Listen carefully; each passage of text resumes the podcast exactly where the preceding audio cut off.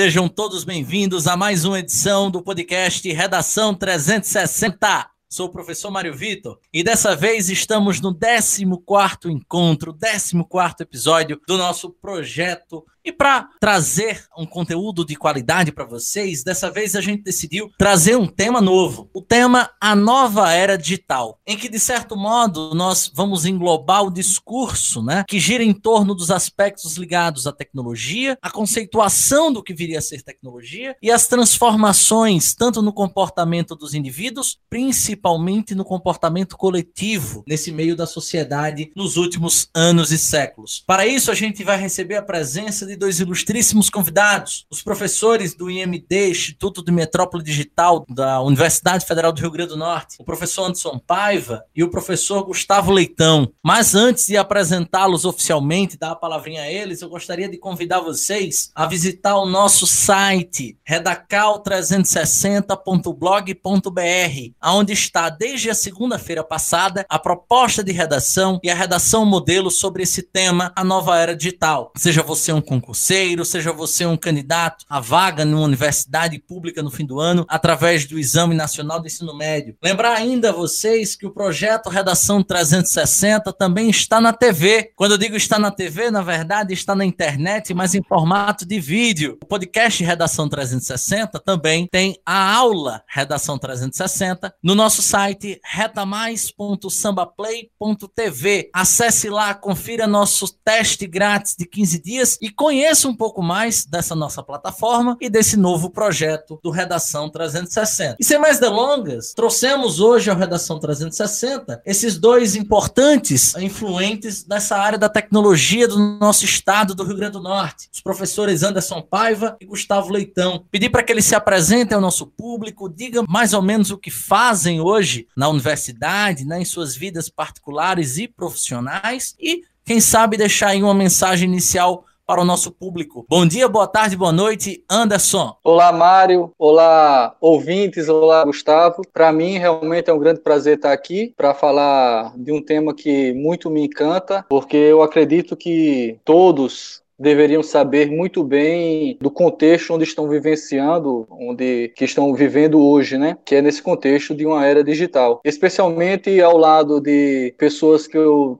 tenho grande respeito, tanto profissionalmente como pessoalmente, que são os professores, vocês, professores Mário e Gustavo. Então, para falar um pouco da minha atuação hoje no momento, eu tenho formação em engenharia de computação, doutorado em ciência da computação, ambos pela Universidade Federal do Rio Grande do Norte, e hoje eu atuo como professor do Instituto Metrópole Digital, como o Mário colocou, na UFRN, ministrando disciplinas e coordenando os projetos tanto nas áreas de inovação quanto de teoria computacional. Foi, fui um dos responsáveis, tanto pela criação quanto pela gestão da maior incubadora de empresas do Rio Grande do Norte, onde durante minha gestão de quatro anos a gente apoiou e criou e conseguiu desenvolver mais de 130 empreendimentos. Depois desse, dessa etapa na incubadora, a gente trabalhou na articulação e criou também, além da criação, fui o primeiro diretor do primeiro parque tecnológico, o Parque Tecnológico Metrópole Digital, o primeiro parque tecnológico do Rio Grande do Norte, que com pouco mais de dois anos atraiu e manteve 50 empresas de tecnologia da informação aqui em Natal. Atuei também, atualmente eu sou também presidente da Rede Potiguar de Incubadoras, a Rede Potiguar de Inovação, a REPIM, que congrega todos os ambientes de inovação e mecanismos de inovação do Rio Grande do Norte, e integro um grupo estendido de dirigentes da principal associação de inovação do Brasil, que é a Amprotec. Dentro dos meus trabalhos anteriores, é interessante citar que eu também já atuei na indústria, numa empresa da Siemens, bem como consultor de uma importante empresa aqui do Rio Grande do Norte, que é empresa, que era a empresa do nosso amigo Gustavo Leitão, antes dele se tornar professor. Além dessa atuação, muito dos resultados que a gente conseguiu no Parque Tecnológico também teve o apoio nesse do, do Gustavo em conseguir atrair e manter essas 50 empresas aqui depois que ele se tornou professor do Instituto Metrópole Digital. Muito obrigado, meu amigo Anderson. E agora apresentar o nosso querido Gustavo Leitão. Bom dia, boa tarde, boa noite, Gustavo. Seja bem-vindo. Opa, boa tarde, Mário. Boa tarde, bom dia, boa noite, né? Uhum. É, ouvintes, Anderson também. Gostaria de agradecer bastante o convite, me sinto honrado de participar desse podcast e também, Anderson, é recíproco o,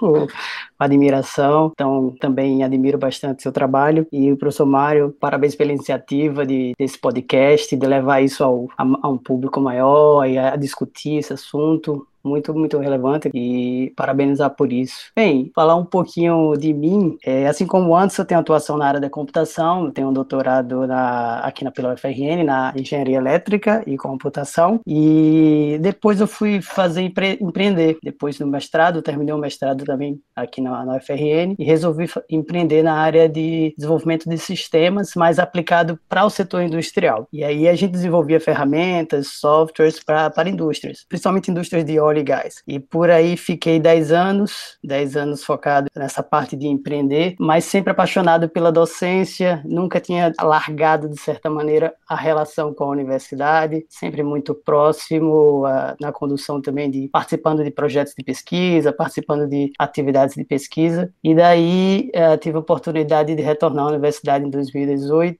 e de lá fiz uma, uma mudada na carreira e aí estou agora atuando como docente e novamente ainda intensificando essa parte de desenvolvimento tecnológico, focando é, nos, desaf nos, desafios das indústrias, principalmente a indústria de, de, petróleo e gás, que é a indústria que eu tenho trabalhado há mais tempo, mas é, esse é um pouquinho do meu, do meu histórico, espero contribuir com o assunto aqui debatido. Excelente, meus caros. Enfim, chegamos ao editorial do programa. A palavra tecnologia tem origem no grego tekin. Gostaram da, da, da forma? Gostei, você tá chique.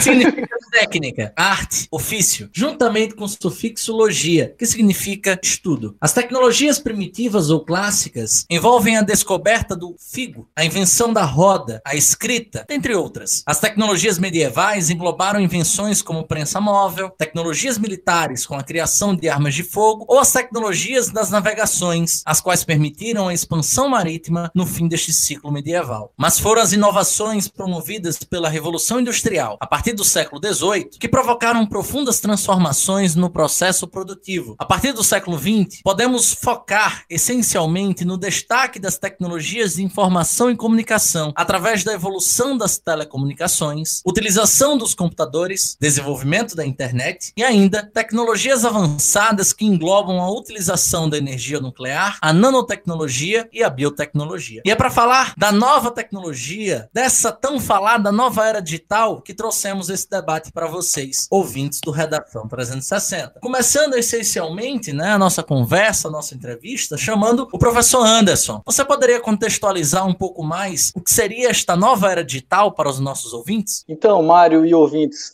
a sua introdução foi excelente, é porque para a gente entender um pouco desse contexto que a gente está da era digital, a gente precisa realmente entender que a gente passou por três eras, essa, a nossa sociedade passou por três eras. A gente teve a era agrícola, a era industrial e hoje nós estamos nessa era da informação digital. Então, na nossa realidade atual, a gente tem indivíduos com uma mentalidade da era anterior, industrial, bem como indivíduos da mentalidade digital. E se você tem a mentalidade industrial, sabe disso e está tá vivendo bem com isso, ótimo ótimo, então é tranquilo. O problema é quando você está tentando vencer ou sobreviver bem na nossa atualidade, achando que está fazendo bem porque está preso na mentalidade industrial, mas não conhece bem a mentalidade digital, ou seja, está nadando um pouco contra a corrente. Então, é importantíssimo que a gente perceba, como você fez o relato nessa sua introdução, que a gente tenha passado, especialmente a partir da Revolução Industrial aí no século XVIII, porque foi essa era que fez com que a gente chegasse todas essas evoluções que fez com que a gente chegasse no que a gente está vivendo hoje. O que eu estou falando aqui não é algo simplesmente do meu pensar, isoladamente. Eu estou falando de conhecimentos e pesquisadores de vários séculos atrás. Então, estou falando sobre os ombros do conhecimento de vários pesquisadores de alguns séculos atrás para poder estar tá falando sobre isso. Tá? Então, especialmente para falar dessas eras aí, a gente tem o Alvin Toffler, que lançou dois best-sellers aqui no Brasil, O Choque do Futuro e A Terceira Onda, como que foi o nome que foi publicado aqui. Morreu há pouco tempo, em 2016, bem como todas as referências referências que a gente tem aí sobre Revolução Industrial. Além da Revolução Industrial, dois grandes pais da administração moderna, que é o Peter Drucker, são, são autores interessantes de ser citado e ser estudado sobre esse tema, bem como o Joseph Schumpeter, que, como nenhum outro, conseguiu expressar como se deu a evolução da sociedade, especialmente a sociedade capitalista. Nenhum outro conseguiu falar tão bem e conseguiu expressar tão bem como foi a evolução da sociedade, como fez Schumpeter. Tá? E o diferencial da sua teoria para a teoria dos demais pesquisadores é que ele colocou como motor transformador da sociedade a própria inovação. Ou seja, o que, que ele disse? Ele disse que negócios, tecnologias, bem como a própria inovação, ele tem uma fase de prosperidade, uma fase de recessão, onde ele vai decaindo, uma grande fase de depressão, mas depois ele tem uma fase de melhoria que justamente vários outros trabalhos que a gente gente encontra hoje em dia, como Norman Poise, Mary Lynch, Hargroves Smith, o próprio Charles Handy, que fez o livro há pouco tempo atrás, que é a segunda curva, explicando como se dá a inovação para todos os tipos de coisas, inclusive impérios, governos e tudo mais, ele se fundamenta nessa questão dos, dos ciclos aí do Schumpeter. Além do Schumpeter, é, tem o russo Kondratiev, que é contemporâneo do, do Joseph Schumpeter, que falou então desses ciclos, baseado na teoria de Schumpeter, ele percebeu que realmente temos alguns ciclos, e aí é conhecido na literatura como ciclos de Contratif, que o primeiro ciclo de evolução e depois de depressão foi em relação à máquina a vapor, indústria têxtil, depois a gente teve as ferrovias e utilização do aço, do ferro, mais fortemente, depois a eletricidade, que teve um podcast há pouco tempo atrás da importância, de, da grande importância desse ciclo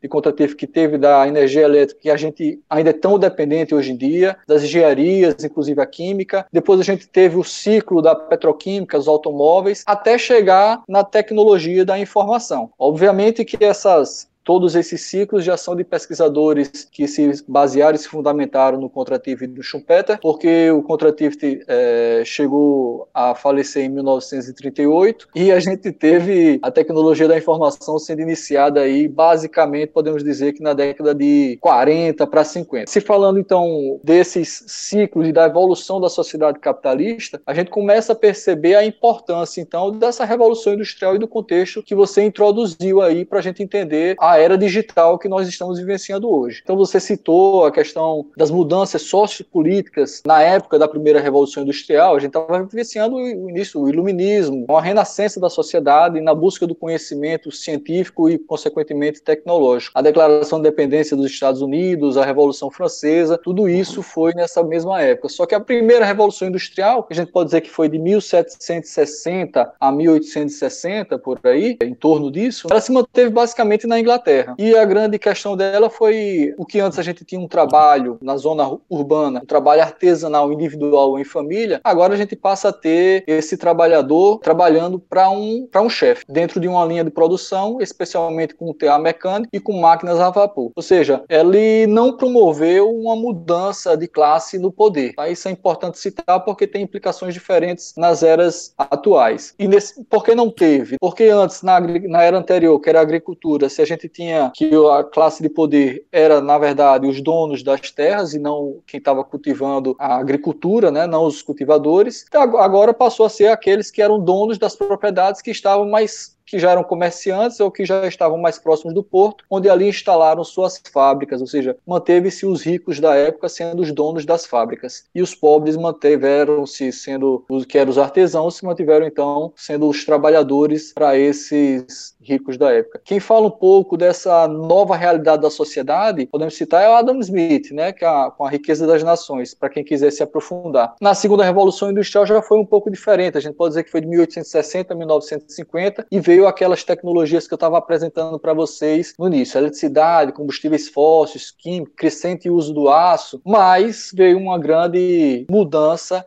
em torno de, da metade do século passado para cá. A terceira revolução industrial, ela na verdade foi uma revolução da informação. Então, a gente pode dizer que os computadores eles vieram naquela época, no início, na terceira revolução industrial, com o papel de automatizar as coisas. O primeiro computador eletrônico, ele se deu origem na década de 40, ele era a válvula, o eletromecânico, a gente pode dizer, porque ele também tinha a utilização relés. Esses relés mecânicos são como interruptores, e você tem uma visão muito clara quando você lembra do filme A Teoria de Tudo, que conta um pouco da participação de Alan Turing na Segunda Guerra Mundial tentando decriptar as mensagens da máquina alemã Enigma. O ouvinte aí vai lembrar um pouco das máquinas em que ficava fazendo o estalinho ali mecânico enquanto ele processava e tentava decriptar aquela mensagem. Então, ele utilizava isso ali por volta da década de 30. Na década de 40, ele passou a utilizar mais a eletricidade, mas era válvula. E a segunda geração de computadores já foi na década de 50, utilizando a tecnologia que até hoje é utilizada, que são os transistores. Nessa questão dos transistores, que até hoje é utilizada, tem uma parte fundamental aí, que é uma profecia que um dos fundadores da Intel colocou. O Gordon Moore, ele apresentou em 1965 a fala de que o número de transistores dentro de um chip de computador, dentro de um chip qualquer, ele dobraria pelo mesmo custo a cada período de 18 meses. E o que, que isso quer dizer? A gente pode arredondar para dois anos. Isso quer dizer que o poder computacional e de armazenamento de um computador ele acaba dobrando de dois em dois anos pelo mesmo custo. Isso, para quem está estudando para Enem ou para quem já fez o ensino médio, percebe que é um crescimento exponencial. Isso fez com que, para a gente poder ilustrar aqui, na, fez com que o homem fosse à Lua há pouco mais de 50 anos atrás, né, 51 anos atrás, no mesmo ano que foi criada a internet, o homem foi à Lua com um computador que a gente pode comparar hoje em dia com uma máquina, uma, uma máquina de, de uma calculadora científica. Só que a calculadora científica realmente é muito mais leve. O homem foi à Lua com um computador, se a gente pode chamar aquilo de computador, pode, né? Que pesava 32 quilos. Ele tinha uma memória de 2 kbits dois kbits não cabe num, arquivo que você faz texto, muito dificilmente tenha dois kbits, um TXT aí que você faz no computador. E 2000 megahertz de processamento. Tem uma máquina que mostra que o homem realmente é muito corajoso para vencer e poder chegar à Lua. Hoje em dia, para você ter uma ideia e comparação disso daí, a gente tem um S10+, por exemplo, que é um celular que foi lançado ano passado, é, se não me engano, ano passado, retrasado, acredito que foi ano passado. Em 2018. É, 2018, ó, dois anos já. Ao invés de 32 quilos, ele pesa quase 200 gramas. Ao invés de 2 kilobits, ele tem 12 gigabits de memória de RAM e oito núcleos, cada um com processamento capaz de 2.7 GHz. Ou seja, é quase 8 mil vezes mais de processamento e quase duas, duas mil vezes mais de memória. Isso dentro do nosso, do nosso bolso, a gente andando para todos os lugares. Então, esse maior poder de processamento e de armazenamento, ele permitiu que outras técnicas e outras tecnologias viessem a ser desenvolvidas durante de 1950 até hoje. E que foi o que deu origem, então, essa outra frente da era digital, então, o que antes a gente tinha uma frente de automatização na terceira revolução industrial, quem aponta agora que a gente está vivenciando uma quarta revolução industrial, ou também muito falado como a indústria 4.0, ele tinha que essa automatização não é, apenas, não é mais automatização apenas, é uma questão realmente de inteligência. Ou seja, o que antes a máquina estava substituindo os músculos, hoje, na quarta revolução industrial, a máquina começa a substituir os cérebros. E não é só a capacidade de inteligência, é toda a capacidade realmente de conexão por causa da internet que a gente consegue ter a partir dos avanços da computação. Muito interessante, Anderson. Inclusive, pegando um gancho nessa perspectiva que Anderson construiu, né, uma breve contextualização, breve porque ele falou aí em pouco mais de cinco minutos sobre 400 anos da história da humanidade. Né? É, foi muito tempo. e aí eu gostaria de chamar o nosso amigo Gustavo para falar um pouco mais justamente dessa perspectiva da transformação do comportamento humano de acordo com essas revoluções industriais. Quais foram, Gustavo, as maiores transformações em meio à humanidade nesse processo? O Anderson já colocou bastante coisa, já fez um bom overview aí de todo o processo de evolução ao longo dos anos, principalmente da indústria, e isso acaba impactando, obviamente, no comportamento de todos nós, impacta na sociedade, na forma como nós interagimos, nos comunicamos, acaba impactando realmente em, em, toda a nossa vida. É claro que toda essa transformação acaba impactando no, no comportamento humano, nas nossas relações, na forma como nós comunicamos. Então, tudo isso a gente consegue ver hoje muito mais facilmente. Basta utilizar o, o celular para se comunicar com qualquer lugar do mundo. A gente consegue enviar um, um texto, uma mensagem de áudio, ah, um vídeo, coisas que eram inimagináveis há pouco tempo atrás, ou muito difícil, pouco acessível. Então, de certa maneira, toda essa abundância tecnológica, isso de ter tudo na palma da mão, isso que o Anderson colocou de, do celular hoje em dia ser muito mais poderoso do que o computador que levou o homem à lua, aí a gente fica se perguntando, poxa, se aquele computador foi capaz de levar o homem à lua, então o que será capaz o poder computacional que temos hoje na palma da mão, né? Ou seja, onde vamos chegar? Então, o que a gente acredita, ou até sabe, é que a gente está apenas no início dessa nova transformação, que a gente está vivenciando agora ao vivo e a cores na nossa frente. E acredito que a nossa geração, de certa maneira, a, a mais impactada porque está vivendo essa transformação, é muito provável que ela aconteça muito mais rápido do que as outras, porque a velocidade de hoje em dia é mais acelerado, mas ao mesmo tempo estamos no comecinho dela. E sem dúvidas o impacto no, no dia a dia de todos nós será cada vez maior. E eu fico ao mesmo tempo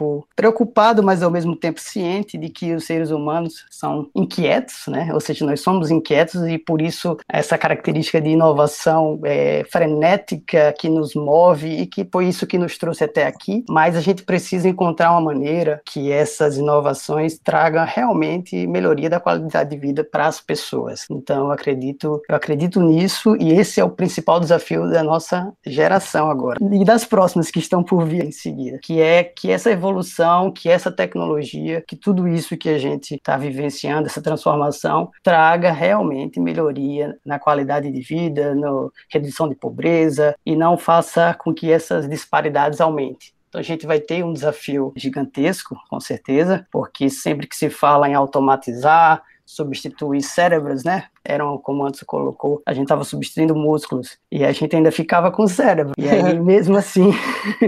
mesmo assim, o quê, né?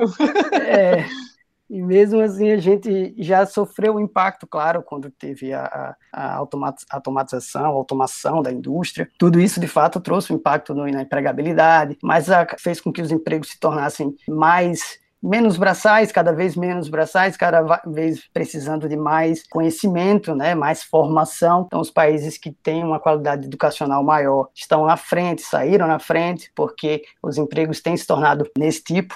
E pegando esse gancho do que o Anderson falou, do que o professor Anderson falou, sobre a substituição dos cérebros, né? A gente não sabe onde, até onde isso vai levar, mas a gente sabe que a gente, como ser humano, vai precisar encontrar uma maneira de se encaixar nesse novo mundo, porque senão ele deixa de ter sentido, passa a não ter sentido essa evolução. E eu não tenho dúvidas de que a gente encontrará uma saída, mas não é um trabalho fácil para as próximas gerações aí que estão por vir. Professor Gustavo, muito interessante essa sua reflexão me veio à mente por meio da sua explicação, algo que estava lendo, inclusive hoje, por sinal, sobre a história de algumas conferências mundiais, internacionais, ligadas principalmente à preocupação com o meio ambiente. E aí, peguei um, um, dos marcos dessas conferências, no caso a Conferência de Estocolmo, de 1972, ela tinha né, uma base entre os países industrializados e, um, e, os países não industrializados. Aquela teoria, se eu sou industrializado hoje, eu vou defender a ideia do desenvolvimento zero. E se eu não sou industrializado hoje, eu vou defender o desenvolvimento a qualquer custo. E aí a gente percebe que essa ideia do desenvolvimento zero ela é impossível, porque o homem está sempre se transformando. Era uma questão utópica e, a, e, e, essa utopia ela nos faz entender um pouco mais, Gustavo e, e Anderson, a incapacidade que o homem tem de, de se de sedentarizar. E aí, quando eu digo sedentarizar, é firmar bases e simplesmente dizer cheguei no limite. Perfeito, é exatamente isso. Essas, essas mudanças de tecnologia. Desculpe, eu interrompi, era Gustavo. Vai não, lá, Gustavo. não, mas, mas, mas é, eu acho que essa é a graça da coisa, inclusive. Mas eu concordo, e eu acho que essa característica, na verdade, do ser humano, de, de reflexão sobre si mesmo, de, de inquietação, de certa maneira, inquietação com o status quo, a gente, de certa maneira, é o que está no nosso DNA e que nos trouxe até aqui, como um, um ser diferenciado do ponto de vista da capacidade de reflexiva. E aí é isso que trouxe toda essa diferença e tudo que você vê ao seu redor, prédios, computação e, e tudo que está à nossa volta. Então, eu não acredito nessa estagnação. É bem difícil de visualizar isso. Eu acredito mais na constante inquietação, porque justamente foi isso que nos trouxe até aqui e é isso que está no nosso DNA, pelo visto. Perfeito. Alguma consideração, Anderson? Não, vou deixar Gustavo falar que do é Gustavo. isso, fala. Anderson, Voltando-se especificamente para o mundo digital, quais são os impactos desse maior poder computacional e principalmente do advento da internet? Ah, o impacto realmente ele ele se torna muito forte, né? Na própria economia, a gente pode falar, podemos citar, que esse poder computacional, como eu estava citando, que está dentro, inclusive, dos nossos próprios bolsos, o Peter Diamond, da CNN, ele tem um, um texto que ainda está online, o Maurício Benvenuti, da Startse, no seu livro Audaz, ele cita esse texto, ele cita um caso que Bill Clinton, quando governou os Estados Unidos na década de 90, tinha o mesmo poder de informação que a gente tem hoje com um smartphone conectado à internet. Então, realmente, a nossa capacidade de ter informação e de ir atrás de conhecimento, ela fez com que tivéssemos, inclusive, impactos tão fortes, porque tecnologias poderosas, as quais estavam somente com governos e grandes empresas anteriormente, ou pessoas com muito dinheiro, apenas eles tinham esse acesso, hoje estão disponíveis a quase qualquer um, vamos dizer assim. Então, isso tem um impacto fortíssimo na economia. Quando a gente começa a falar, inclusive, do que impacto, o que a gente tem na economia, as discussões em relação a desigualdades sociais, a gente não pode parar parar o nosso discurso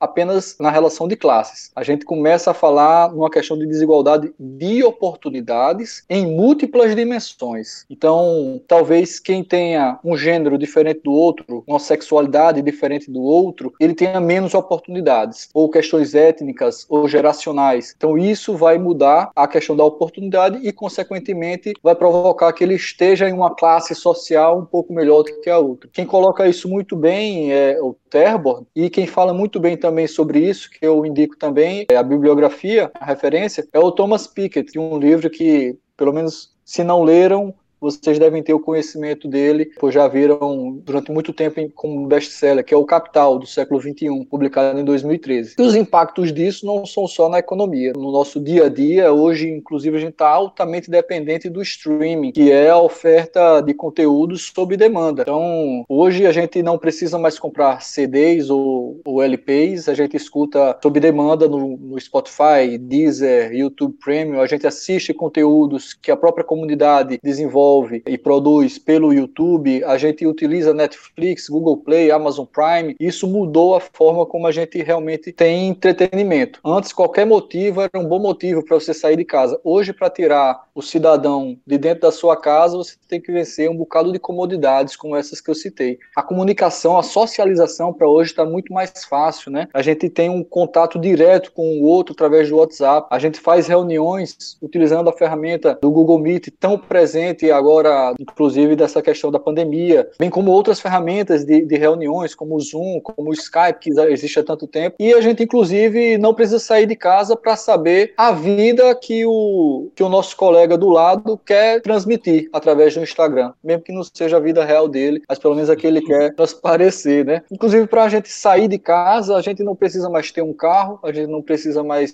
ter um transporte específico nas mãos. E o nosso pensamento está cada vez mais não linear, altamente conectado em rede, é quase impossível de prever alguma coisa e multidisciplinar. Para dar um exemplo disso, eu quando acesso a Amazon Prime Video, né, eu quando gosto de algum artista, de alguma, de alguma cena específica, eu paro a imagem, eu acesso aquela cena, eu vejo quais são os atores envolvidos, quem é o diretor, acabo gostando do diretor, se eu estou gostando dele ou se eu gostei de algum artista, eu já entro no Instagram para ver a vida pessoal desse desse, desse diretor, desse artista. Eu vejo quais outros filmes ele já fez, ele ou ela já fez. Vejo no TikTok o que, que ele tem produzido também nessa outra mídia. Vejo também as músicas daquela série ou daquele filme. Vou no YouTube Premium, dou um like na playlist que tem isso, acabo gravando dentro da minha playlist das músicas que eu gosto. Ou seja, ele é multidisciplinar e não é linear. Isso acontece tudo durante a gente está assistindo um filme ou um seriado numa ferramenta de streaming qualquer. Então, isso eu sinto falta, inclusive, quando eu estou vendo, assistindo uma TV. Eu fico tentando acessar a internet, mas a TV não para para eu acessar as informações daquilo que eu estou querendo buscar.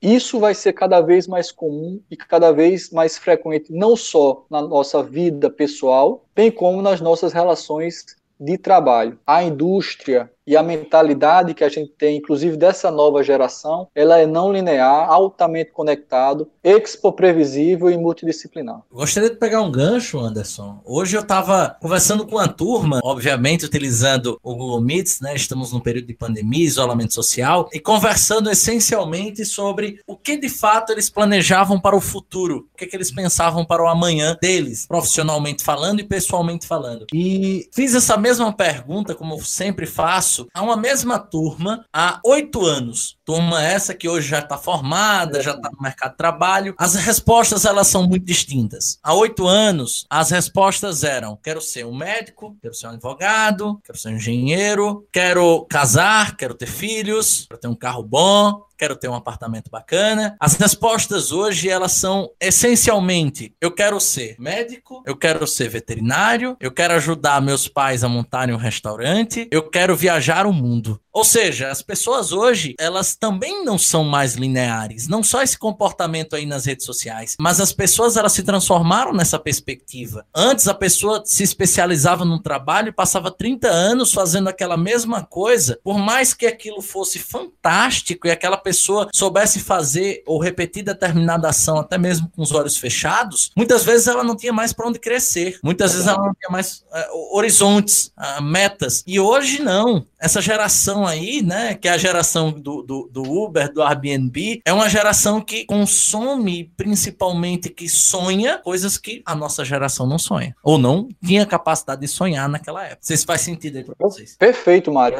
Esse exemplo, é, essa ilustração é, é, é, muito boa, porque mostra que, inclusive, aquele que quer ser médico, ele não pode ficar apenas parado no que se pensava que era o médico antes. Ele vai ter que ter conhecimentos variados e multidisciplinares relacionados àquele conhecimento básico base de medicina. Ele não vai poder ser só aquilo, né? Ele vai ter que Verdade, aquele, ele vai ter que esquecer aquele caderninho que muitas vezes ainda hoje ele utiliza, né? Não sei se você hoje. percebe. Verdade. Aquele caderninho que ele bota o nome. Aquilo vai, vai já devia ter saído, né? Não, não, não, sei se vocês concordam comigo. De cena, mas provavelmente vai sair o quanto antes. Mas, Verdade. Ele vai ter que ter outras ferramentas nas mãos além do caderninho e que essas ferramentas todas elas são digitais, sem dúvida. Aproveitar esse gancho, né? Pedir a Gustavo quais foram as, as transformações relacionadas à indústria que podem ser né, ligadas ou podem estar ligadas diretamente à mudança comportamental das macro e micro populações. Bem, vamos lá. Eu acredito que as principais transformações têm relação com a, o acesso cada vez mais fácil a ferramentas digitais, a, a comunicação cada vez mais simples, mas a indústria, ela geralmente ela é mais reativa. Então, eu digo indústria a grande indústria, né? Ou seja, de alguma maneira ela começa a introduzir essas inovações tecnológicas aos poucos no seu cotidiano. E aquelas que conseguem antever ou perceber isso mais rapidamente acabam trazendo alguma vantagem competitiva, se destacando de alguma maneira, que gera um outro ciclo aí de competitividade e evolução que se retroalimenta e que vai levando a algo cada vez mais competitivo e, e acirrado, né? Eu posso destacar a um exemplo que foi a Kodak, né? A Kodak ela se tornou uma grande empresa, a maior, uma das maiores do, do maior na verdade do ramo de fotografia por mais de 100 anos. Então acredito que eles estavam tranquilos aí que iam ser líderes aí ainda talvez para sempre. Mas a digitalização da foto foi muito forte e muito mais rápido do que eles imaginavam. Eles não podiam, de certa maneira, é, não acreditavam né, na, que isso vingaria, que isso se tornava. Se hesitaram um pouquinho. E esse pouquinho, às vezes, abre uma gigante oportunidade. E hoje, Kodak não é. Ela chegou até a falir né, em 2012, depois, mais para frente, está se reinventando, mas foi uma empresa com mais de 100 mil funcionários, hoje tem pouco mais de 6 mil. E tudo isso porque acabou não, não enxergando né, a evolução para o sentido digital. Então, eu costumo dizer que as transformações elas vêm vindo e elas são devastadoras. Né? Elas vão passando por tudo que tem na frente e a gente meio que é obrigado, entre aspas, a se adaptar. Mas assim, um exemplo positivo disso foi outro exemplo é a Netflix, que é o o inverso no caso aí do exemplo da Kodak, muito pelo contrário, ela anteviu essa mudança, ela percebeu essa mudança mais rapidamente, era uma empresa de aluguel de filmes, de é, de fitas, né? Eu acho que alguns ouvintes talvez tenham ido, ter tido o prazer, né, de ir a uma locadora e é. escolher um, um, vídeo e ler ali o encarte e, Rapaz, perguntar se estava disponível, né? Eu me lembro de duas é. programações em família, por sinal. Uma delas era aí todo, todo final de semana a Yellow Video, além de Candelária, escolher um filme, cada filho, no caso lá em casa, para a gente passar o final de semana assistindo filme. E a outra era de ir ao Carrefour, colocar aqueles headsets e escolher o CD. É. é. a gente ouvia a prévia do CD e aí era um presente caro, né? Um CD custava na Sim. época 25 reais, 30 reais, o que hoje é proporcional, sei lá, 150 conto. Era um é, presente de aniversário, era um presente de Natal, um CD, né? Com 12, 13 músicas, o book, né? Dos cantores. É, mas tudo isso aconteceu muito rapidamente. A gente tá falando de 15 anos ou um pouco menos. Então, isso é muito pouco tempo para tamanha transformação. E no, eu continuando essa parte dos vídeos, o Netflix se anteviu, né? Ela, ele percebeu essa, essa mudança para o digital, mas já era uma empresa inovadora no, no, no seu segmento, já estava ali se, se reinventando a todo momento e, e se preocupando se se reinventar. Eu lembro que eu fiz uma viagem aos Estados Unidos em 2006 e o Netflix já tinha a devolução, ainda, ainda uma empresa analógica, digamos assim, né?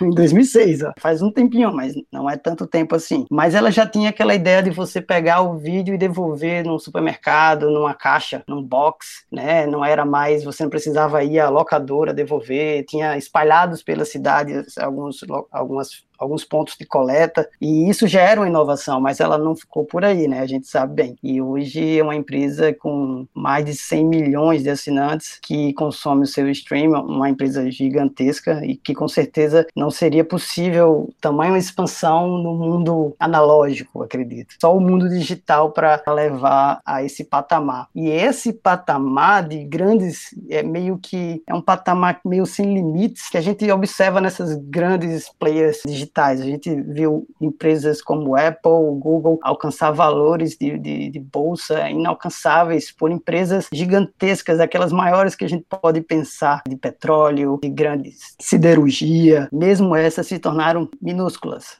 na frente de empresas digitais, justamente pelo potencial de crescimento sem boundaries, sem limites. Então, a gente está vivendo nesse meio disso tudo e é difícil é, prever até onde isso vai chegar. E a mudança de comportamento a gente está enxergando agora. Eu já percebo que eu já não sou mais a última geração, né? Ou seja, isso, a, a geração, digamos assim, moderna. O que era há 10 anos atrás? Nós éramos, de certa maneira, a geração do novo, agora tem um aí atrás chegando com outras coisas que para a gente já é moderno demais. E essa mudança de comportamento das pessoas, ela pede, na verdade, ela exige uma mudança de comportamento dos negócios que precisam se adaptar e precisam atender. E é uma coisa que uma troca bilateral. As coisas vão mudando de ambos os lados e aqueles que conseguem entender um pouquinho mais à frente acabam realimentando isso e trazendo ainda mais mudança e ainda mais inovação. Então, a mudança das pessoas estão, está, de certa maneira, relacionada às, às mudanças das tecnologias, e a mudança das tecnologias e da, da, dos negócios, principalmente dos modelos de negócios, tem relação com as pessoas. Então, vamos ver cada vez mais empresas mais personalizadas, vamos ver indústrias conseguindo produzir o produto mais personalizado a você. Isso é uma, algo inimaginável no mundo de, de produção em escala, mas agora cada vez mais possível. Então as pessoas vão ter exigências cada vez mais específicas, porque a indústria vai conseguir atender essas exigências específicas cada vez mais fácil. É, eu lembro bem que a Dell começou essa ideia de você personalizar o computador com uma produção em escala. E é uma, um, grande problema para a indústria, sempre foi, de atender o específico numa escala industrial. Né? Até hoje a gente compra carro, tem cinco modelos de carro. Então, não vai ser mais assim. Na verdade, as grandes já não são. Se você for numa Tesla, você já configura o seu carro e tem a fábrica, é, o início da produção acontece quando você aperta um botão. E essa é a mudança que a gente está tá vivendo no comportamento e nos negócios. E eu não sei onde isso vai parar. Eu acho que não vai parar, né? É aquilo que a gente estava é. conversando, né? Aproveitar esse gancho. A gente está trabalhando muito ainda num, num aspecto muito macro, né? Falando de indústria, de empresa, transformação disso. Agora eu queria chegar numa perspectiva mais micro, especificamente falando, e eu queria a visão dos dois sobre esse aspecto, sobre a situação da economia doméstica, na economia do indivíduo. Houve muita transformação, Anderson e Gustavo? Sem dúvidas, a gente tem observado que essa mudança de.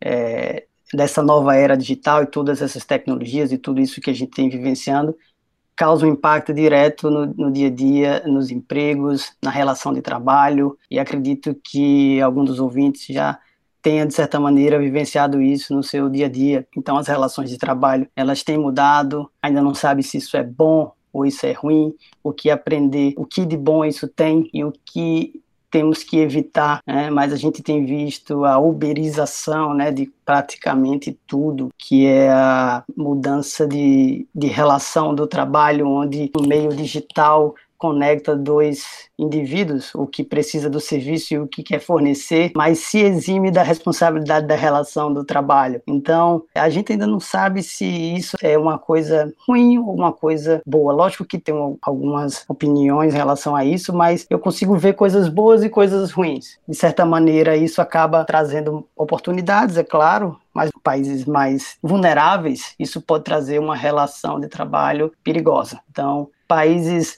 que tem uma estrutura mais bem estruturada, isso pode ser visto como um extra, como algo complementar, né? Mas um país que tem um nível de desemprego alto, isso acaba se tornando a renda principal. Então, isso acaba impactando o dia a dia das pessoas, as suas relações de trabalho, as formas de planejar sua vida financeira, e acredito que ainda há muita necessidade de aprimoramento desse modelo. É algo novo, é algo que a gente está vivenciando hoje no dia a dia, mas que tem coisas boas, eu enxergo coisas boas também, com certeza. A indústria hoteleira, a maior empresa hoteleira do mundo hoje, ela não possui um quarto de hotel, que é o Airbnb, bem como a gente, com grande acesso à informação sobre os locais, a gente acaba não dependendo tanto das agências de turismo. Então, a economia compartilhada, ela fica cada vez mais presente, o Uber é uma outra é um outro exemplo dessa, dessa questão. E são modelos de negócios digitais, plataforma que é o que a gente vai ver cada vez mais nos dias atuais e, e vindouros. Então, um menino hoje que faz 18 anos, ele não sonha mais em tirar uma carteira de habilitação como era o sonho da gente, por exemplo, que tem ou quem tem 30 anos para frente. Ele não quer mais ter um carro. Isso talvez seja novidade para quem tem 30 anos ou mais, mas para quem tem 20 para baixo também já não é mais novidade, porque ele não precisa depender de ser um motorista. Ele pode acessar qualquer coisa, qualquer carro através do, do Uber ou do chofé, por exemplo, que tem muito uso em, em cidades que está se espalhando pelo interior do Brasil também. As casas hoje elas não precisam ser mais tão grandes. Antes a gente tinha necessidade de casas grandes, mas hoje não precisa nem ter panela nem louça. Isso na verdade dá, uma casa grande só dá mais trabalho. Eu tenho alguns amigos que casaram nesse entretempo dessa mudança que eles têm um quarto só para guardar os presentes do casamento. Então isso tanto os novos negócios quanto esse grande acesso à informação, ele torna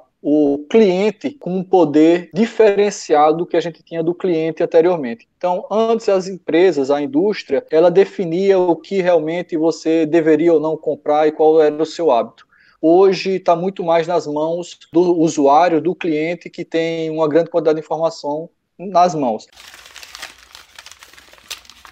Eu estava lendo também hoje sobre, sobre essa situação e cheguei a ler um pouco mais sobre a, a possibilidade de, no futuro não existir mais moeda impressa. Uh, hoje, hoje nós já praticamente não utilizamos moeda impressa, né? Tudo muito digital. Muitas vezes nem precisamos colocar a senha, né? Com esses novos cartões magnéticos, né? Basta que, que eles sejam cartões, sejam pulseiras, basta que elas sejam conectadas a um determinado sensor. Não sei explicar tão bem, talvez vocês me corrijam se eu não, perfeito. Mas no futuro, provavelmente, isso vai ser inclusive uma forma de controle econômico para pessoas que têm dificuldade de planejamento financeiro e para estados também. Pelo que, pelo que eu andei pesquisando um pouco mais, pessoas negativadas, elas terão compras bloqueadas por mais que elas possuam determinados créditos no mercado. Isso como uma forma de, de regulação econômica, principalmente se a gente for analisar a perspectiva do Brasil, que antes mesmo da pandemia possuía 67 milhões de pessoas negativadas. Volto a repetir, 67 milhões de pessoas negativadas. Sim a gente vê como a tecnologia ela pode ser positiva no aspecto microeconômico também. E complementando isso que você bem colocou, essa questão da moeda, na moeda cada vez menos impressa e mais digital, mais fácil de rastrear todas as transações, de evitar fraude, esse tipo de coisa. Mas ainda é, a gente vê coisas além disso, como moedas totalmente digitais, como bitcoins, que são fruto puro de tecnologia e que tem um, um, objetivo ainda além desse objetivo de digitalizar o nosso dinheiro, mas até de tirar dependências de governo. Então, a gente pode até viver algo que a gente não está preparado ou enxergando tão rapidamente, que é a dependência menor com governos locais, principalmente com tecnologias que te tira desse contato, porque hoje o controle do dinheiro, quem é que emite o papel, moeda, são os governos, né? Que eles quem controlam controlam, de certa maneira, a economia. E a partir do momento que existe uma tecnologia que permite esse controle por uma organização que não existe um centro, não existe ninguém na,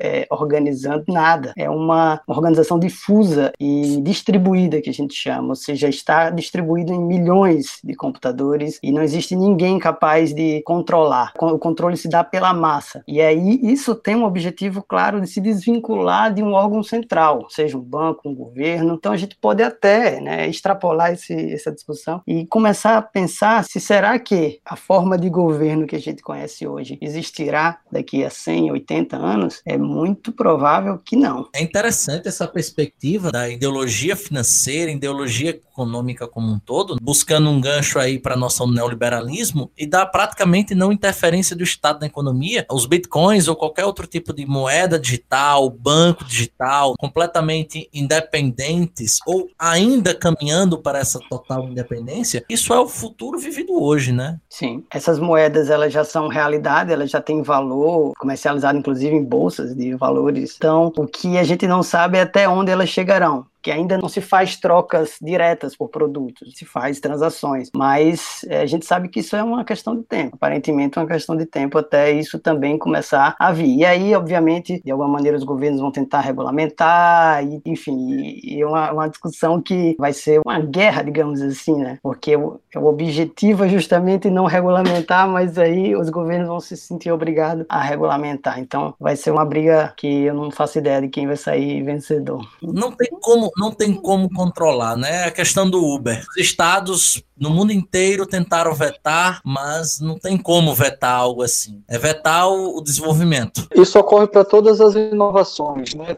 Tudo que é novo, que vai ganhando massas. Você citou o exemplo do Uber. A gente pode citar outros exemplos de economia compartilhada, como os patinetes que concorrem Sim. com os pedestres e os carros. Toda inovação que ela começa a ganhar, bem como os bitcoins, as criptomoedas, não só o bitcoin, mas todas as criptomoedas, a primeira tentativa de se fazer é proibir, depois você tenta arranjar um jeito de regulamentar. Mas como o Mário e mesmo o Gustavo colocaram, não há outro caminho quando você vai ganhando cada vez mais fortemente as massas. A proibição, ela não consegue frear a inovação. O futuro realmente é a disseminação. Se for algo que é bom para a sociedade, ela tem esse poder, acaba tendo esse poder de conseguir manter essa inovação e utilizá-la. Ok. Aproveitando esse gancho, o que será do trabalho aí para essa geração que nos ouve, hein? Mário e ouvintes, né?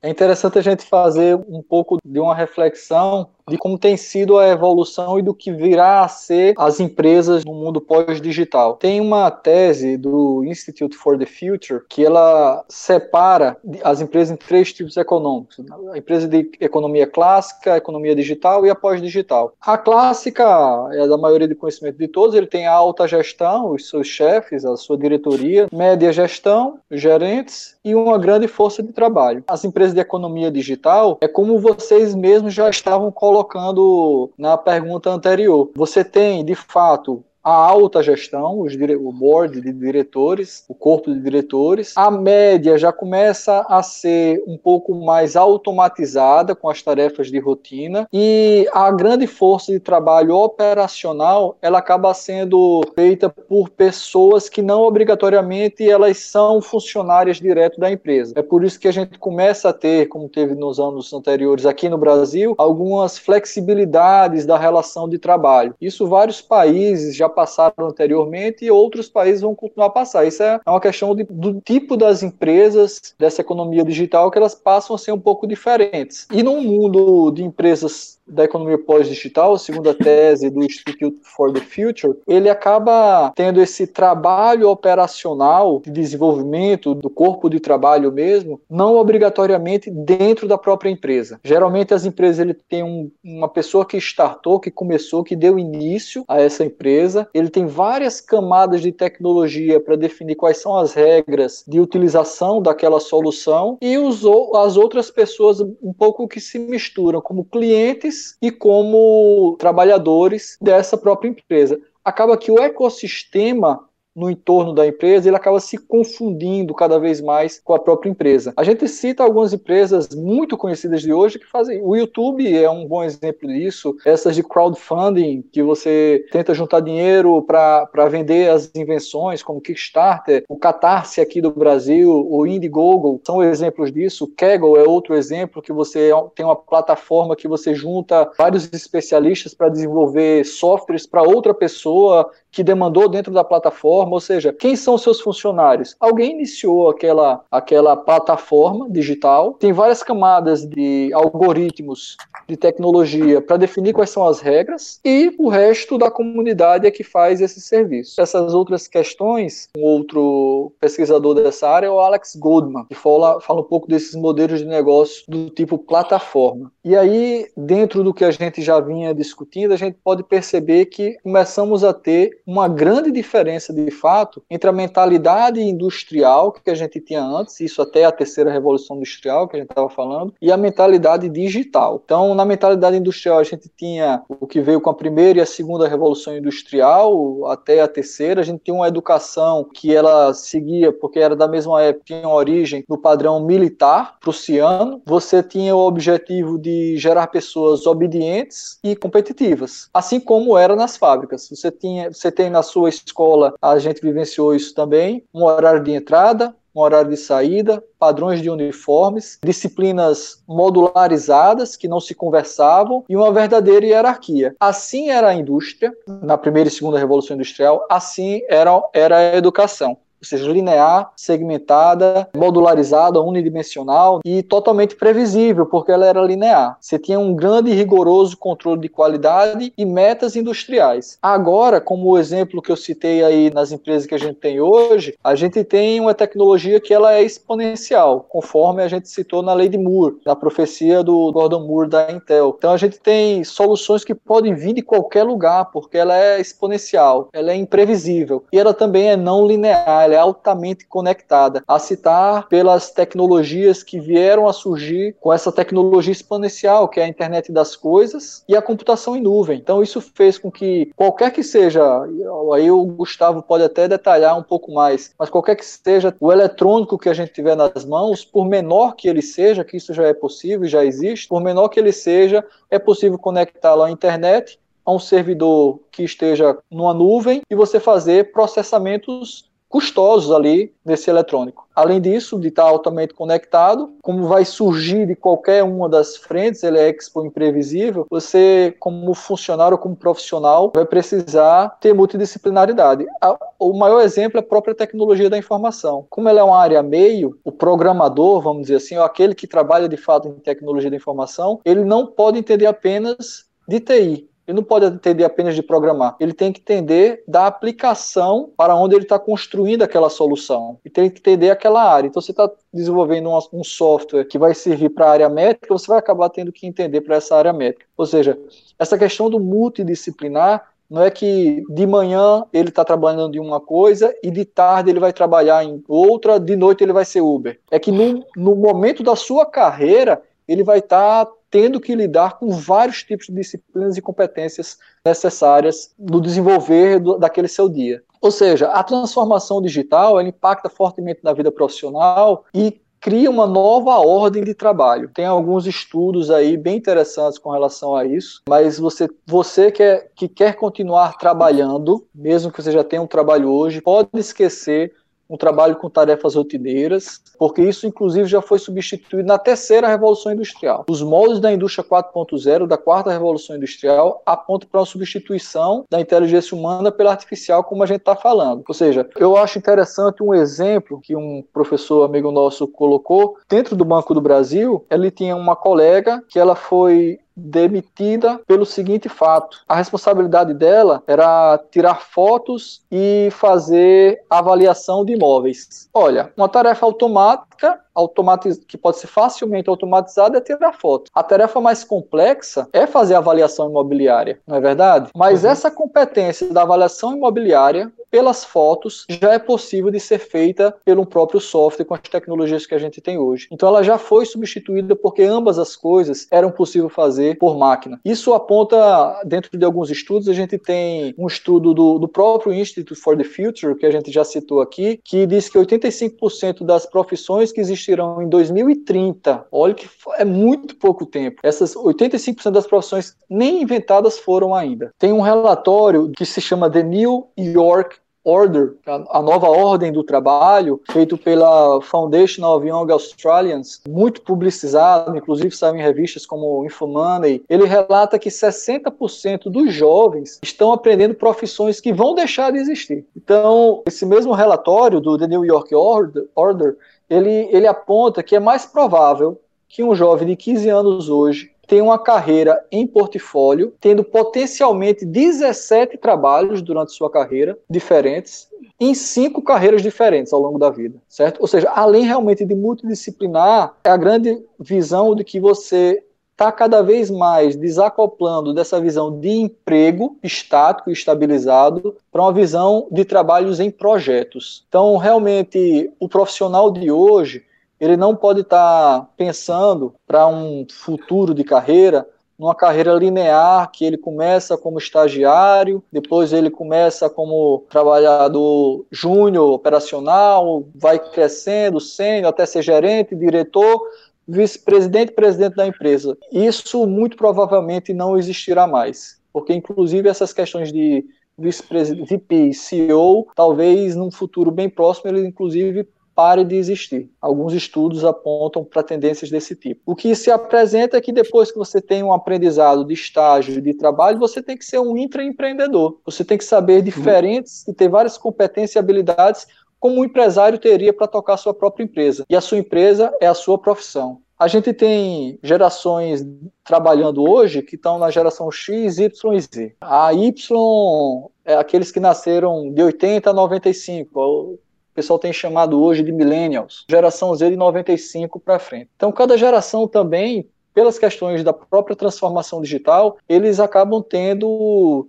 perfis diferentes. Por exemplo, a geração Z, que já nasceu com a internet existindo, já era algo que a internet já existia, elas são, têm uma característica muito mais de ser autocapazes e, por consequência, individualistas. Elas procuram menos a ajuda do outro para resolver uma determinada, um determinado problema. Isso, para alguns casos, é bom, para outros casos, inclusive, é ruim. Então, o que a gente pode dizer do, do futuro do trabalho para ambas as gerações que estão ativos hoje, profissionalmente, né, é dizer que todos vão ter que se adaptar tanto o gestor vai ter que saber trabalhar com as diferentes características de cada geração, mas quem não tiver realmente a mentalidade digital vai ficar de fora. Vai ficar de fora porque a empresa vai muito provavelmente deixar de existir, ou vai ficar de fora porque ele não se adaptou ao, ao empresa de, um, de uma mentalidade de, de uma economia digital ou pós-digital, como a gente tinha coletado, falado antes. E realmente todos têm que adaptar, não só o gestor, mas também o funcionário, porque as gerações mais antigas elas vão ter que aprender mais rápido. Isso eu noto dentro da universidade hoje, quando a gente dá aula, quando eu faço, desenvolvo um projeto, os mais novos eles conseguem ser bem mais rápidos de, de aprendizado e de raciocínio do que a gente. E as gerações mais novas também vão ter que entender que muitas empresas estão numa fase de transformação ainda, que as gerações é, são diferentes e que as habilidades também são diferentes. Ou seja, é muito comum, por exemplo, a gente escutar ele, ele, é, a nova geração perder a atenção mais facilmente dentro de um trabalho, porque não foi tão interconectado e multidisciplinar aquele trabalho que ele tinha que desenvolver. Então, essa nova geração vai precisar também se adaptar a isso, porque o trabalho fatalmente também tem isso. Eu gostaria de inicialmente já pedir desculpas aos meus amigos e ao mesmo tempo estender o um convite para um novo podcast, né? Nós estamos passando aí por... já extrapolamos o tempo até é, mais do que imaginávamos, já que muitos assuntos não foram tocados, por exemplo, um tema que eles abordem no conhecimento. E aí quem sabe no futuro próximo, caso eles venham a aceitar, a gente falar um pouco mais sobre educação, a educação digital, a educação 4.0. Será um prazer para mim, como âncora do Redação 360 60, eu tenho, não tenho dúvida que também para os nossos ouvintes. E aí, caminhando para a parte final do nosso podcast, eu tenho duas coisinhas para cada um, além, obviamente, das considerações finais de vocês. Pedir para que vocês venham a responder de uma forma sucinta a como não ocorrer as transformações nesse meio, nessa nova era digital, a como a gente frear isso, ou é impossível? E, ao responder também essas perguntas, vocês deixarem aí uma contribuição, uma mensagem final para aqueles ouvintes que estão aqui se preparando preparando para um, um concurso público, para a redação do Enem. Quem sabe deixar também uma recomendação de filme, de livro, começando pelo meu amigo Gustavo Leitão. Bem, eu falei mais cedo que eu acredito que é, a mudança é algo que está provavelmente no nosso genoma, de alguma maneira, está na nossa genética e nos trouxe até aqui com essa capacidade de reflexão, com a capacidade de, de se refletir sobre si mesmo, de se comunicar e enfim. Então, é dessa, dessa constante evolução, transformação que a nossa espécie evoluiu e tem se transformado cada vez numa um outlier, digamos assim, em relação às demais. Então, eu não acredito que há formas de frear isso, porque está no nosso âmago, está no nosso instinto, acredito. Então, a gente tem que aprender a conviver, a, a extrair o que é de bom disso e, e continuar inovando, mas sempre tentando trazer com que isso traga realmente melhoria de qualidade de vida para as pessoas, porque a tecnologia e a evolução e qualquer que seja a, a, a, inovação, ela tem que ter esse viés no fundo, que não seja de imediato, mas que caminhe para esse sentido, porque a gente tem que se perguntar qual o sentido né, de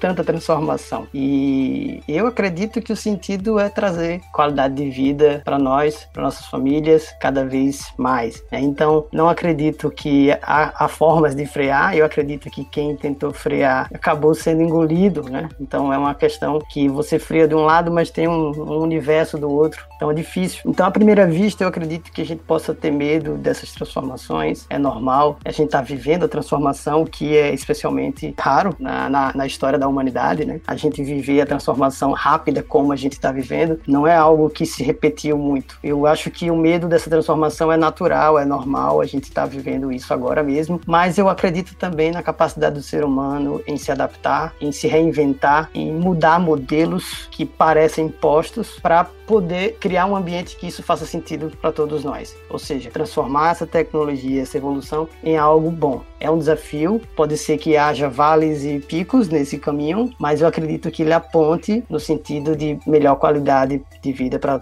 para todos nós. Então, é, em curta resposta, eu acredito que não. E aí, meu querido, você teria alguma indicação, alguma mensagem final para os nossos Ah, olha, eu queria é, novamente agradecer o convite, me senti honrado em participar, espero ter contribuído de alguma maneira com a discussão. É sempre um prazer poder discutir sobre esse tema, sobre tecnologia. Eu digo que a universidade está de portas abertas para debater, para se reinventar. A gente também está sempre discutindo sobre nós mesmos, sobre nossas transformações, né, Anderson? É, diariamente. É difícil conviver com isso, mas é o que está posto, então a gente tem que se adaptar. Queria deixar essa mensagem final que estamos abertos a participar de outros também, enfim, à disposição. A parte de leitura para o ouvinte, eu acho que eu, eu nem tinha preparado, talvez eu tinha preparado uma coisa, mas depois da conversa e da evolução, eu acho que vale a pena o livro do Harari, do Sapiens, que é uma breve história da humanidade, que passa por tudo isso desde quando éramos primitivos, desde o Big Bang, na verdade, acho que o livro começa no Big Bang e vai tentando trazer um, trazer um horizonte de evolução, transformação e mudanças. E aí eu acho que o que a gente falou tudo hoje aqui, acho que talvez ele tenha conseguido, mas da minha parte, na verdade, sabiamente transmitir. Perfeito, meu querido. Nós somos gratos demais pela sua presença e como eu disse, o convite está feito para um novo, uma nova participação, um, um novo enfoque aí ligado à tecnologia. Muito obrigado, Gustavo. Meu amigo Mário, eu, eu tenho certeza que não há, eu tenho a minha certeza, né? Não tem como ter certeza, não existe só um futuro possível. Nós temos várias alternativas de futuros, isso é importante ser frisado, mas é muito difícil não ocorrer tantas transformações. Realmente, como a gente veio discutindo durante toda a conversa, essas transformações estão se tornando cada vez mais rápidas, mas na verdade elas sempre aconteceram. Tem um humorista eh, estadunidense que ele diz assim: se algo foi criado antes de você ter nascido, então isso provavelmente não seja percebido por você como tecnologia. Ou seja, tecnologia é sempre algo novo dependendo da perspectiva de quem está olhando. Então, se a gente começar a olhar, por exemplo, no sanitário, hoje em dia, ninguém daqui de hoje em dia vai perceber que sanitário é uma tecnologia. Mas quem, quando a gente for se encontrar no paraíso e se encontrar com pessoas que vivenciaram a peste negra, por exemplo, eles vão dizer que a engenharia sanitária, você abrir a, a torneira e ter água, ou você utilizar um sanitário, é uma tecnologia de alto, mais alto nível. Diferente do mesma forma do meu sobrinho de dois anos, minha, minha afilhada de sete anos, que não acha um tablet como tecnologia, mas a gente que nasceu na década de 80 e 90, a gente a considera como uma tecnologia. Então, essas Maurício Benvenuti traz vários outros exemplos icônicos interessantes que acontecem desde 1500 dentro dos seus exemplos, no seu livro Audaz, sobre exemplos disso, que essas transformações elas serão é, sempre correntes sempre ocorreram. A Singularity University novamente, a gente teve três eras até agora, segundo Alvin Toffler, né? A Singularity University prevê que a gente tem três novas eras para a próxima era vai ser uma mistura de nanotecnologia, robótica e genética. E hoje, realmente, a gente já tem carnes feitas em laboratório, a gente já tem chips que funcionam como órgãos humanos, e a gente já tem reprogramação, é, reprogramação genômica para cura de doenças. A gente tem nano, nanorobôs de DNA que servem de tratamento como câncer. Isso é o que eu estou falando é de um artigo da Nature Biotechnology. Não é algo de, que está sendo inventado por mim agora, é, é científico mesmo. E na própria computação computação, se a gente está falando de era digital, não é? A computação, na verdade, ela passa pela morte da lei de Moore. Então, desde 2014, começa a se perceber que esse crescimento continua crescendo, mas ele não é mais exponencial. Então, isso já foi percebido, isso é, é, fruto de alguns estudos científicos também. E desde 2017, como consequência disso, a IBM anunciou que estava investindo em uma nova tecnologia. Por mais que a tecnologia utilizada dos transistores e da forma como a gente a arquitetura e o modelo conceitual de computador que a gente utiliza hoje, ele não está mais crescendo como antes, é aquela questão do Charles Henry, né, da próxima curva de Schumpeter e de, de. A gente vai para uma nova tecnologia e o que está se apontando para a computação, o que tem mais soluções é a questão da computação quântica. E aí, depois da IBM, seguiram grandes empresas como Microsoft, Google e outros gigantes. E a que tem rentabilizado, inclusive, é uma startup. que é a D-Wave, que já está vendendo hoje em dia seus computadores quânticos. É importante a gente perceber, na verdade, quais são essas novas ondas de inovação. E nesse sobressalto, o que se aponta num trabalho de, chamado Waves of Innovation, de Hargroves e Smith, de 2005, é que ele aponta que realmente todas essas novidades elas vão ter aplicações especialmente com viés da sustentabilidade, como vocês mesmos citaram antes, na questão da química verde, da indústria mais ecológica, das energias renováveis, como a gente já está vendo, e da nanotecnologia verde. Apenas um alerta que se a gente tinha que por causa da internet e do poder de, de, processamento e armazenamento, a gente ter acelerado um pouco mais essas mudanças, a gente está vivenciando, na verdade, que uma pandemia que fez com que, na verdade, a pandemia é um verdadeiro, na minha visão e de alguns outros estudiosos aqui do Brasil é, sobre inovação, é um verdadeiro catalisador dessas transformações digitais. Então, antes o que a gente se preparava para fazer o futuro, daqui a três anos, cinco anos, dez anos, o futuro é agora, não tem mais como preparar, é fazer. Todas as áreas da educação, como foi citada, como a indústria, como todas as outras, elas, o próprio comércio, a gente vivencia isso, elas precisam ser digitais e não tem como se preparar mais. Então, o Covid-19 ele acabou trazendo também essa forma da transformação digital estar mais presente nas nossas vidas. Como, como forma de, de trabalho aí de maior compreensão para os ouvintes, eu citei alguns livros, algumas fontes durante minhas falas. São livros interessantíssimos de, da gente ler. O do Harari, como citado por, por Gustavo, é, é, excelente, a trilogia dele é muito boa, mas o primeiro, que foi citado por Gustavo, é especialmente melhor, na minha opinião, mais científica e com mais, mais informação sobre a nossa evolução. Né? Para deixar a minha sugestão aqui de filme, eu já falei de alguns livros, eu vou aproveitar, eu acho que eu tinha comentado que era o filme do Alan Turing era a teoria de tudo, né? Eu acho que a teoria de tudo é do Stephen Hawking, o é nome do de Vocês nem me corrigiram, mas tudo bem, a amizade permanece. É, é, o jogo da imitação. Então eu deixo a sugestão é. do jogo da imitação. Eu acho que é esse mesmo o nome do jogo da imitação, do Alan Turing, que fala é, da participação dele na Segunda Guerra. Mas se eu não me engano, a BBC de Londres ele fez um documentário muito interessante sobre a vida de Alan Turing e a vida dele é, e pelo que ele passou fala muito dos direitos humanos que a gente tem que ter hoje em dia que ele não teve. Então, eu indico também esse documentário da BBC. Peço desculpa por falar tanto, tá? Não, era só, era só para dizer que você acertou. Enigma, né? Enigma, o jogo da imitação. É isso, Enigma, o jogo da imitação. Enigma. Obrigado.